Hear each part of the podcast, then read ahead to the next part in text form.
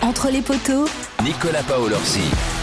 Salut à tous World Rugby a désigné ce lundi l'arbitre qui va diriger la finale de la Coupe du Monde 2023 entre la Nouvelle-Zélande et l'Afrique du Sud. Ce sera Wayne Barnes, une valeur sûre de l'arbitrage. Il est anglais à 44 ans, mais il est souvent décrié, souvent critiqué.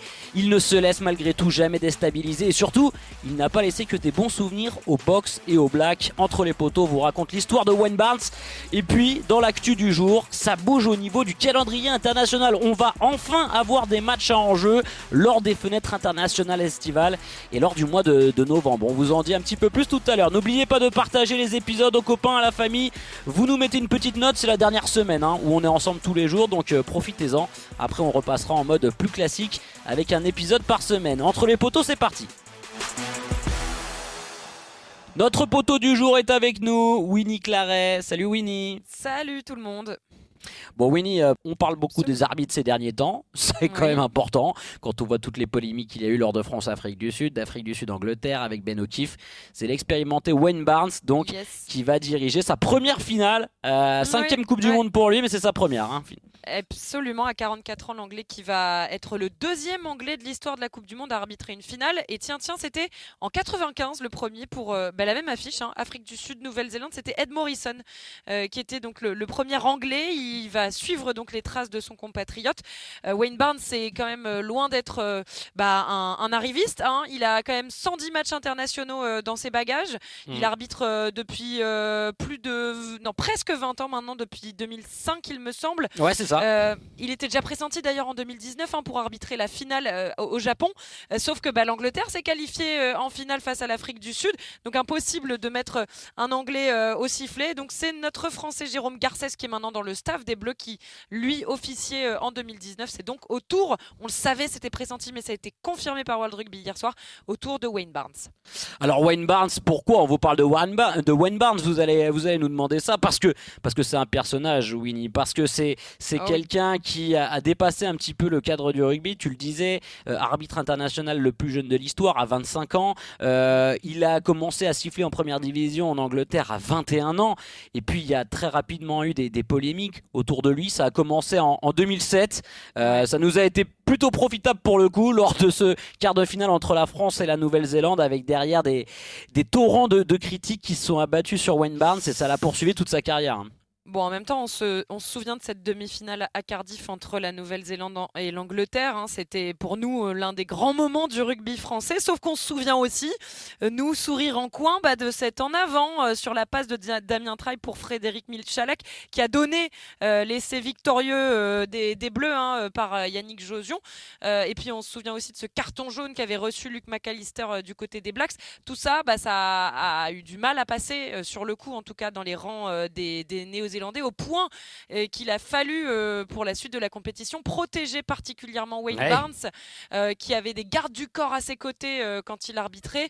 On, en était là à cette époque-là. Hein. C'était c'était déjà à ce moment-là l'un des arbitres les plus décriés. Alors, c'est toujours la question, hein, Nico, entre les perdants, est-ce qu'ils sont mauvais perdants ou est-ce que les arbitres ont mal arbitré? Et c'est hyper difficile de trouver le juste milieu dans ces débats-là. Hein. Ouais, mais puis en plus, avec Wayne Barnes, qui s'est c'est que euh, bon bah tout est allé très très loin. Euh, sa page Wikipédia a été modifiée, il y a eu des menaces de mort. Annonçant euh, déjà sa mort sur Wikipédia. Ouais, exactement. on, annonçait sa mort sur Wikipédia. Il y a des sites internet qui ont été qui ont été créés spécialement pour le conspuer. Il y en avait un qui s'appelait waynebarnesuck.com. vous pouvez traduire ça Wayne Barnes c'est nul, en gros. voilà, et, et ça a continué, ça a continué à tel point que quand Wayne Barnes a sifflé les Blacks en 2015 lors, du, lors de leur quart de finale, euh, la presse néo-zélandaise titrait Oh non, euh, oh non, on va avoir Barnes. Donc euh, c'est allé, ça allait très très loin. Et c'est vrai qu'il a fallu une dizaine d'années vraiment avant que ben, Wayne Barnes et la Nouvelle-Zélande, ça, ça vienne un petit peu s'atténuer, cette rivalité. Il a arbitré d'ailleurs les Blacks hein, pendant cette Coupe du Monde, Wayne Barnes contre l'Uruguay. et puis derrière, Winnie, bah, il n'y a pas qu'avec les Blacks que ça s'est mal passé, puisque très récemment, lors une nouvelle fois d'un match contre l'équipe de France euh, à Marseille il y a, il y a six mois. Ouais, euh, Rassi Erasmus. Il y a un an, presque, presque un an, ouais, effectivement. C'est vrai que ça fait maintenant presque un an. on a pris un coup de vieux, hein, oui. et pour autant, effectivement, comme tu dis, on l'a pas oublié. Alors nous, évidemment, euh, on était, euh, on avait les, des étoiles dans les yeux lors de ce match au Vélodrome, dans une ambiance de malade, où on bat les champions du monde en titre 30-26. mais par contre, les Sud-Africains, eux, ils ont relevé des erreurs d'arbitrage selon eux. Et au premier chef, bah, le directeur du rugby sud-africain, Rassi Erasmus, on, sait hein, la pression qu'il sait mettre sur les arbitres. il joue beaucoup, notamment notamment en conférence de presse, même avant les matchs, euh, en instillant comme ça le doute, en mettant la pression, que ce soit sur les arbitres, les équipes adverses il entre dans le cerveau des gens, mais euh, là, il est peut-être allé un peu trop loin, ou en tout cas, il a été dépassé par les événements, parce qu'après le match et la défaite des siens face aux Bleus l'année dernière, il avait euh, posté des vidéos de certaines séquences du match où il estimait que, que Wayne Barnes avait mal arbitré certaines actions, ou qu'il aurait pu pénaliser les Bleus, notamment. On a vu un raffut avec le coude de Thomas Ramos sur l'un de ses joueurs. Il a remis, repassé ses vidéos en boucle au point que euh, certains supporters sud-africains s'en prennent euh, à Wayne Barnes, mais aussi à sa famille. Sa femme, son épouse, a reçu des menaces d'agression sexuelle. Euh, Wayne Barnes a dû prendre la parole. Il a, il a même avoué qu'il avait pensé tout arrêter à cette époque-là dans, dans, un podcast radio britannique. On, en est aussi arrivé très très loin suite à ce, match-là. C'est peut-être justement là où il faut se rendre compte aussi de la pression qu'il y a autour de ces événements, pas uniquement pour les joueurs, pour les staffs, mais aussi pour ceux qui sont au sifflet, euh, parce qu'on a évidemment la clameur ou la bronca dans les stades, mais il y a aussi tout ce qui se passe sur les réseaux sociaux, tout ce qui est dit dans la eh presse, euh, tout ce qui est dit pendant les conférences de presse d'avant et d'après match. Ils savent qu'ils sont particulièrement scrutés. On en a eu un très bel exemple avec Ben O'Keefe euh, sur notre quart de finale manqué face à l'Afrique du Sud, et puis là, sur la demi-finale du week-end dernier entre l'Angleterre et l'Afrique du Sud. on n'en aura certainement jamais fini hein, de ces débats d'arbitrage, mais là, effectivement, il a subi des choses quand même particulièrement trash. Ouais, Barnes qui est en plus présent sur, euh, bah, sur l'ancien Twitter euh, appelé X. X euh, ouais, c'est ça. il a 75 000 followers, donc c'est quelqu'un qui est, qui est, très suivi. Et, et c'est vrai qu'il a particulièrement mal vécu les, les menaces envers sa, sa, famille, sa femme, euh, ce que tu nous racontais tout à l'heure. Euh, il disait autant moi on peut m'insulter directement, c'est ma performance, c'est moi qui suis sur le terrain. Par contre là quand ça touche à ma famille, c'est qu'une limite a été franchie. Et c'est vrai qu'on peut même se demander si cette finale de Coupe du Monde c'est pas l'apothéose pour euh, pour Barnes. c'est peut-être aussi son dernier match international à 44 ans parce que je crois que c'est l'arbitre le un des arbitres les plus expérimentés et les plus âgés. Qui a sur commencé le plus jeune et qui maintenant est l'un des plus âgés sur la scène internationale. Donc c'est un choix fort, euh, Winnie, de, World Rugby euh, et de Joël Jutch, le, patron des, arbitres à l'international, qui, est français, parce que bah, on sait que quand on fait le choix de Barnes pour une finale comme ça, surtout avec ce qui s'est passé face au box et face aux Néo-Zélandais, ça va être sujet à des polémiques, mais c'est aussi un vrai signal envoyé au monde de l'arbitrage en disant on est avec vous, on vous soutient et on sera toujours là pour vous. Ouais, ouais, on l'a entendu effectivement dans la voix de Joël Judge qui s'est félicité euh, après la confirmation de, de, l'arbitrage par Wayne Barnes et aussi de, Bill Beaumont, le président de World Rugby, la fédération internationale, qui ont dit tout ça en fait c'était pour euh, saluer l'ensemble de sa carrière et de son professionnalisme. Euh, donc il ne recule pas devant les quelques polémiques lors de certains matchs qu'on a cités juste avant, hein, Nico. Eux, ils soutiennent leur arbitre parce qu'ils savent son expérience, son professionnalisme. Après, encore une fois, et je tiens à le souligner, je pense que c'est très délicat et nous on l'a connu en tant que journaliste. Hein, je crois que tu partages, Nico, mais quand on est sur des polémiques autour de l'arbitrage, ça devient très délicat parce qu'on voit à quel point, surtout au rugby, c'est sujet à interprétation. Bien sûr. Nous, on a fait revoir euh, le match euh, euh, France-Afrique du Sud de quart de finale par un arbitre, un ex-arbitre de Pro D2 et Top 14, Maxime Chalon, qui lui-même nous disait c'est très délicat. Il y a des situations, même quand on les voit, lui, il a eu accès à des vidéos que nous, on n'a pas de, autour de ce match. Et même comme ça, même avec d'autres angles et eh ben parfois on n'arrive pas euh, à se décider à 100%. Donc il faut aussi, savoir se mettre dans, les pompes de ces, arbitres-là.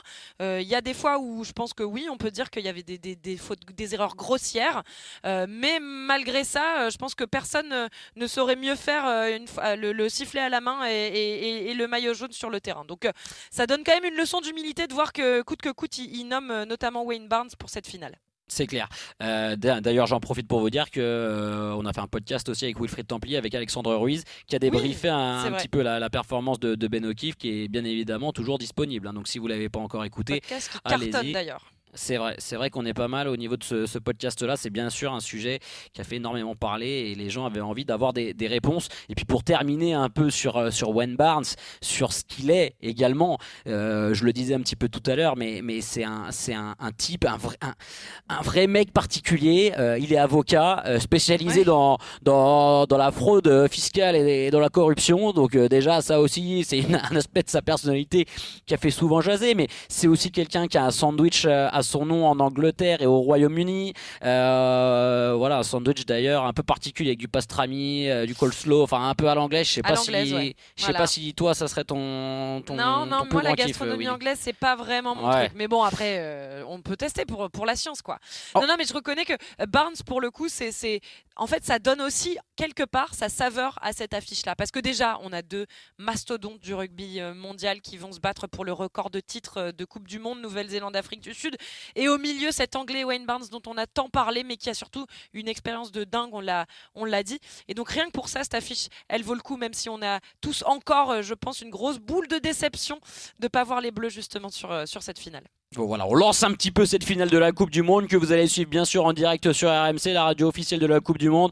On vous présentera les forces de la Nouvelle-Zélande, les forces de l'Afrique du Sud, on décryptera tout. On est à toutes les conférences de presse qui étaient encore tout à l'heure, euh, Winnie, et dans l'épisode de, demain, ouais, ou après-demain, bien évidemment, on va vraiment euh, se plonger dans cette euh, avant-finale. Pour terminer cet épisode du jour, Winnie, il y a aussi eu des, grandes nouvelles de la part de, World Rugby tout à l'heure, notamment sur le calendrier international. Alors déjà sur l'organisation et le format de la prochaine Coupe du Monde en 2027, on s'y attendait.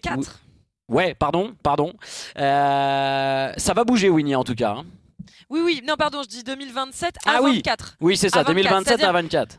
Au lieu de 20 nations comme aujourd'hui, on en aura donc 24. Ça, c'était pressenti, ça a été confirmé aujourd'hui. Euh, alors après, il y a eu tout un débat, hein. on s'en souvient, Nico, euh, sur euh, bah, la force aussi de, des plus petites nations du rugby. Faut-il effectivement, coûte que coûte, les intégrer à ces grandes compétitions internationales? Et, bah, la première d'entre elles, d'entre elles, donc la, la Coupe du Monde Quand on voit certains écarts de score, notamment dans notre poule, hein, la poule de la France, quand on voit les scores de Nouvelle-Zélande, Uruguay, ou ils mettent plus de 70 pions aux, Uruguayens. Nous, à la Namibie, 96, c'est notre record de points euh, historique dans le rugby français. Bon, bah, on, a, euh, on sait qu'en termes de niveau, euh, on est encore dans des, écarts énormes. Est-ce que c'est euh, le, meilleur à faire dans une compétition? Faut-il avoir comme des phases intermédiaires avant de faire matcher bah, peut-être les meilleurs des petites équipes avec les grandes nations du rugby? Tout ça, les questions se posent. Mais voilà, en tout cas, ce qui est acté, c'est qu'on aura 24 nations et donc le monde du rugby qui s'ouvre encore un peu plus sur, sur la planète. Mais important quand même. Alors, 24 nations, on se dit, voilà, mais déjà la Coupe du Monde de rugby, c'est très long. Et oui, euh, t'es bien placé pour le savoir parce que ça fait longtemps que tu bosses. Du coup, t'as pas eu beaucoup de vacances. Mais par contre, la phase de poule, elle sera plus courte. Euh, en tout cas, au niveau du format, ça va un petit peu changer. Donc ça, déjà, euh, pour pour le grand public, ça peut permettre d'être un petit peu moins étouffant. voilà, au niveau du, du format, c'est sûr que, en tout cas, ça, ça fait un petit peu polémique cette ouverture parce que il y a cette différence de niveau dont on a beaucoup parlé dans entre les poteaux depuis le, le début de la compétition. Et puis autre annonce quand même euh, Winnie, euh, c'est cette ligue fermée un petit peu qui va compenser les tournées estivales et les tournées de novembre pour des, les grandes nations comme la France où on va avoir cette fois des matchs en jeu à, disputer. Présente-nous un petit peu ces, bah, cette ligue. Bah, la, Nations Cup, euh, c'est le nom qu'on va donner à ce nouveau championnat et qui va réunir bah, tout le gratin du rugby mondial, à la fois les, les nations des six nations, France, Irlande, Angleterre, Pays de Galles, Écosse et Italie, le rugby championship avec donc euh, l'Afrique du Sud, l'Argentine, euh, la Nouvelle-Zélande, deux autres nations pressenties, a priori le Japon et euh, les Fidji. ça doit donner 12 équipes au total. On aura aussi une ligue inférieure. On aura la Ligue A avec ces nations que je viens de citer, une Ligue B avec 12 autres nations. Et à partir de 2030, eh ben, elles vont matcher entre elles puisqu'il y aura des montées et descentes avec deux équipes qui vont descendre, deux équipes qui vont monter. Mais ça, voilà, ça sera dans un second temps. D'abord, on va mettre en place ces championnats-là qui vont prendre la place, tu l'as dit, des tournées d'été et d'automne pour, pour nos nations, en tout cas, qui, connaissent bien ça. et donc, on va avoir ce nouveau format. Alors, le, seul truc qu'on peut pointer, c'est que en attendant 2030 et les, éventuelles montées-descentes, en tout cas celles qui sont promises à partir de 2030, eh ben, ça va peut-être un peu plus refermer justement les deux niveaux. C'est-à-dire qu'on sera plus du tout amené ou quasiment plus amené à matcher des petites équipes, puisque nous, on va déjà matcher en tournée, enfin à l'été et à l'automne, bah, uniquement les grandes équipes euh, du rugby mondial et plus du tout celles qui seront dans leur propre division, euh, celles d'en dessous.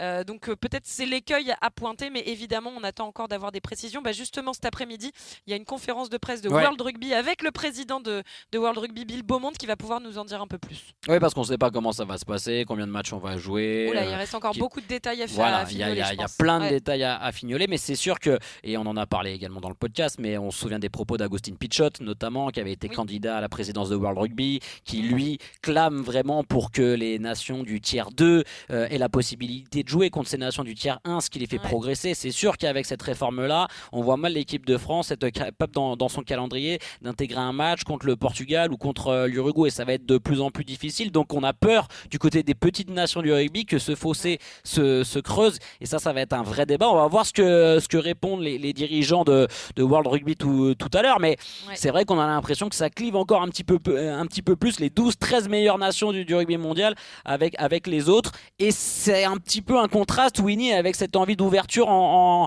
en, 2027 à 24 équipes où on se dit bah, si on ouvre à 24 équipes, c'est qu'on a envie que le, niveau soit plus dense. Euh, et voilà, et c'est là un peu. Que eux, ils plaident, ils plaident justement en disant que si on organise mieux euh, le calendrier mondial et qu'on crée cette espèce d'émulation autour d'une compétition qui va tendre en 2030 à des montées-descentes, donc à, à, quand même un mélange entre ces nations, et eh ben c'est aussi pour 2027, euh, c'est aussi pour les prochaines éditions de la Coupe du Monde, pour justement renforcer le niveau global de ces petites nations du tiers 2. Petites nations, c'est peut-être pas le bon terme d'ailleurs, mais nations du tiers 2, pour aller justement élever le niveau collectivement. Euh, on va être obligé d'attendre de voir. Est-ce que ce sera, euh, est-ce qu'ils vont essuyer des plâtres ou est-ce que ce sera plutôt quelque chose d'enrichissant pour ces nations-là? Évidemment qu'on croise les doigts et on l'espère. Maintenant, il y a plein d'autres questions qui se posent sur la disponibilité des joueurs qui sont quand même pas que des internationaux, mais des joueurs de club. Euh, donc, on sait que par exemple à la Fédération française de rugby, euh, c'était un des points très importants à mettre sur la table pendant les négociations avec World Rugby. C'était, bah voilà, combien de jours de repos notamment on laisse entre bah, les matchs internationaux et la reprise avec les clubs. Est-ce que justement les clubs vont pas y perdre euh, de voir euh, de plus en plus parce que je crois qu'il me semble que ça rajoute une semaine euh, à l'automne, enfin un match en plus pour les nations, ce nouveau, cette nouvelle Nations Cup. Donc ça veut dire que tu as une semaine en plus où les internationaux sont pris par, par leur sélection et donc une semaine en moins et on sait que les clubs notamment de top 14 regorge d'internationaux et que bah, du coup ils sont toujours obligés de s'ajuster avec euh, les rendez-vous en sélection et ça euh, ça crispe donc on attend de voir exactement comment tout ça va se dérouler et se mettre en place. En tout cas, ça bouge, ça bouge dans le concert de rugby international. Winnie, merci beaucoup. Demain, euh, on parlera bien évidemment un peu de la finale de la Coupe du Monde, mais on va aussi ah bah parler de l'impact quand même de cette Coupe du Monde sur notre championnat à nous, notre top 14, parce que ça reprend dimanche. Hein. Toulouse UBB, dimanche soir, euh, notamment. Enfin, ça, ça, reprend ce week-end. Donc, euh, il y a plein de choses qui vont se passer. Il y a des joueurs qui sont déjà à la reprise de l'entraînement des internationaux français. Je pense à Peato Movaca, notamment, qui a repris avec le Stade Toulousain. Il y en a plein d'autres, donc on va se pencher aussi sur ça euh, demain.